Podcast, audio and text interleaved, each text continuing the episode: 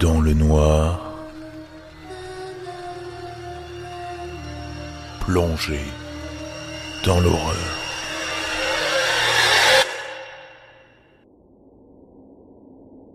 Ok, je voudrais vraiment commencer par dire que je n'ai jamais cru aux choses paranormales avant que ces événements ne se produisent. Tout ce que je vais vous dire, je ne l'ai partagé qu'avec ma famille proche et quelques amis. J'ai voulu le mettre à l'audio et faire connaître mon histoire en espérant que cela m'aidera un peu à me détendre. La période au cours de laquelle ces événements se sont déroulés, c'est entre 2010 et 2011. Le lieu, Portsmouth, en Virginie. Ma femme et moi étions mariés depuis environ un an à ce moment-là, et elle était enceinte de notre enfant. Nous vivions dans un petit appartement le long de la rivière, mais avec le bébé nous savions que nous avions besoin de quelque chose d'un peu plus grand. Je travaille pour la Navy et j'étais mobilisé pendant la majeure partie de sa grossesse. Et je l'ai encouragé à nous trouver une maison à louer, avec quelques chambres et un jardin décent, dans un quartier sûr. Ma femme est née et a grandi dans le coin. Elle connaissait donc la région sur le bout des doigts et avait une idée de ce qui était le plus judicieux. Son choix s'est porté sur une jolie petite maison construite au début des années 60. Une maison de 110 mètres carrés environ, avec un garage et un jardin de taille correcte qui correspondait à notre budget. Comme je vous le disais précédemment, j'étais en déplacement quand elle a signé les papiers et organisé le déménagement. Un détail intéressant qui nous a vraiment surpris, c'est que le propriétaire a indiqué que, puisque nous aurions de jeunes enfants et que la moquette devait être remplacée, il ne s'inquiéterait pas des dégâts éventuels sur celle-ci si on se mettait d'accord à la garder telle qu'elle dans la maison. Il allait la changer bientôt et venait de la nettoyer. Sur cette moquette, il y avait quelques taches, elle ressemblait à celle d'un hôtel. Vous savez, le truc court avec des motifs bizarres et beaucoup de brun et de rouge plus foncé. Ma femme a décidé que cela ne valait pas la peine de s'en inquiéter, si cela nous évitait d'avoir à payer pour la remplacer un jour. Comme elle était enceinte, on a engagé une entreprise de déménagement pour s'occuper de tout le travail. Sa famille était heureuse de nous aider également. Parmi eux, son oncle, un inspecteur de la police criminelle locale. Lorsqu'il est arrivé à la maison, il est sorti de sa voiture et a regardé autour de lui, presque confus. Et ma femme l'a remarqué. Elle lui a demandé ce qu'il n'allait pas.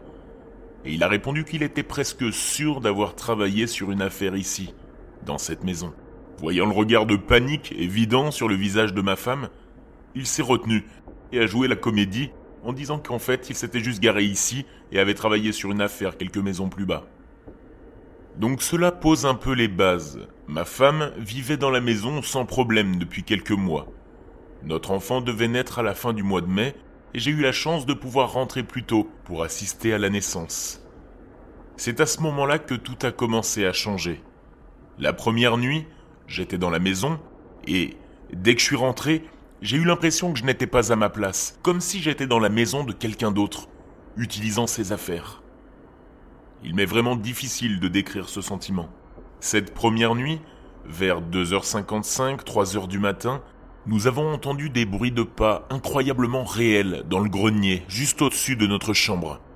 La maison était une petite maison typique de style ranch. Le grenier s'étendait sur toute la longueur de la maison.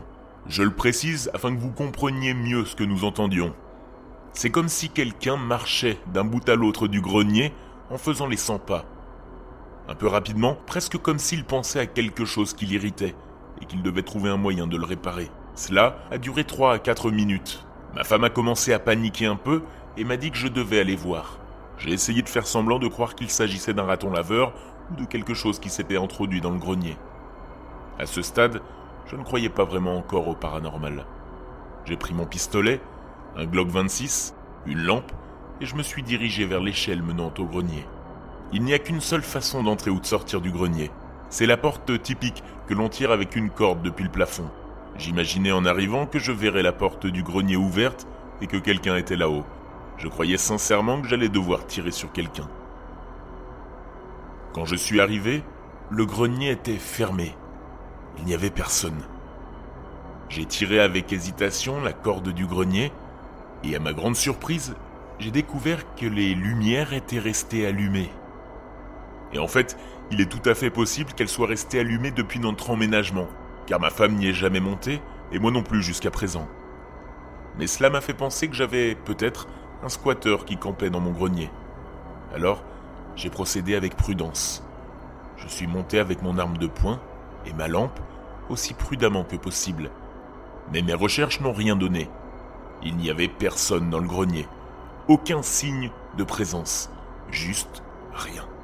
Je suis redescendu et j'ai dit à ma femme que la voie était libre, que c'était peut-être quelque chose comme des pommes de pin qui étaient tombées sur le toit. Ce qui était vraiment invraisemblable par rapport à ce que nous avions entendu. Je le savais, elle le savait. Mais qu'est-ce que j'étais censé dire? Cela s'est produit plusieurs fois au cours de l'année suivante.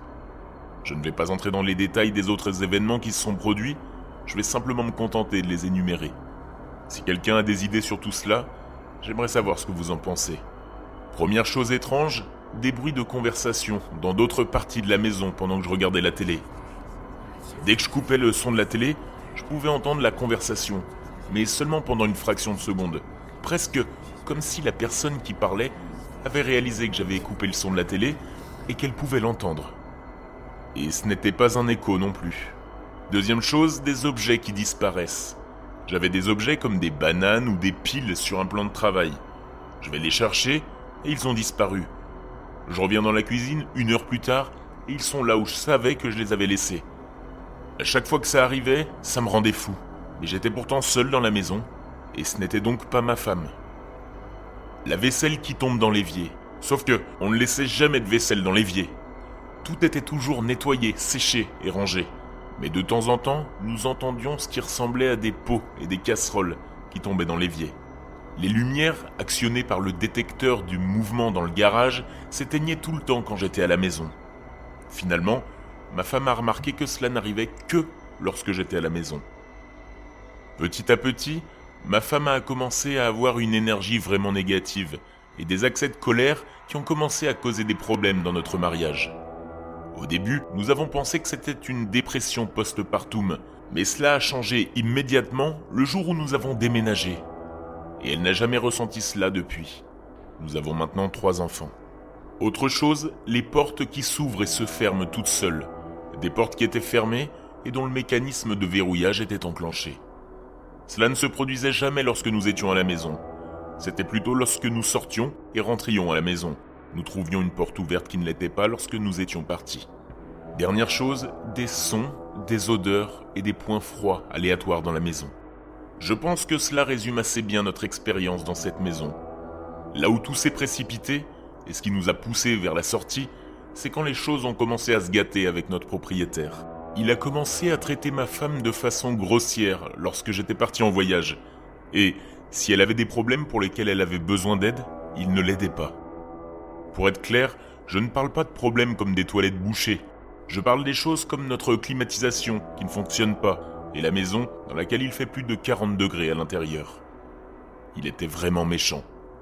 Cela m'a mis hors de moi et nous avons décidé de déménager. Alors que nous emballions un carton et que nous le portions vers le camion de déménagement, nos voisins d'en face, qui avaient toujours été amicaux en passant, voulaient savoir pourquoi nous partions. Ils ont dit que les locataires précédents avaient déménagé après une courte période et s'étaient plaints que la maison était étrange et que quelque chose n'allait pas. Elle a demandé si nous avions eu des expériences dans la maison. Et j'ai partagé quelques-unes des choses que nous avions vécues. Ce qu'elle a répondu nous a choqués. Elle nous a confié qu'il y avait une famille de quatre personnes qui avaient vécu là par le passé. Je pense que cela a duré plusieurs années, du début des années 2000 jusqu'à la mi-2008 environ.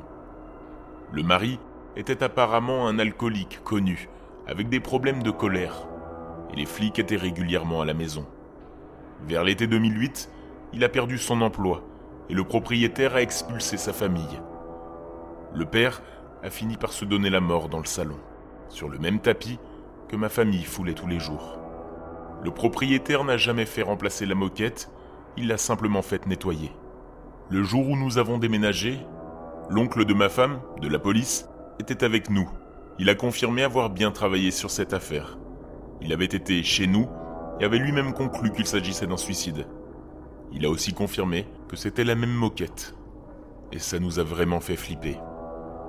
Avec tous ces événements, je crois maintenant au paranormal. Depuis, et heureusement d'ailleurs, je n'ai plus vécu d'expérience négative.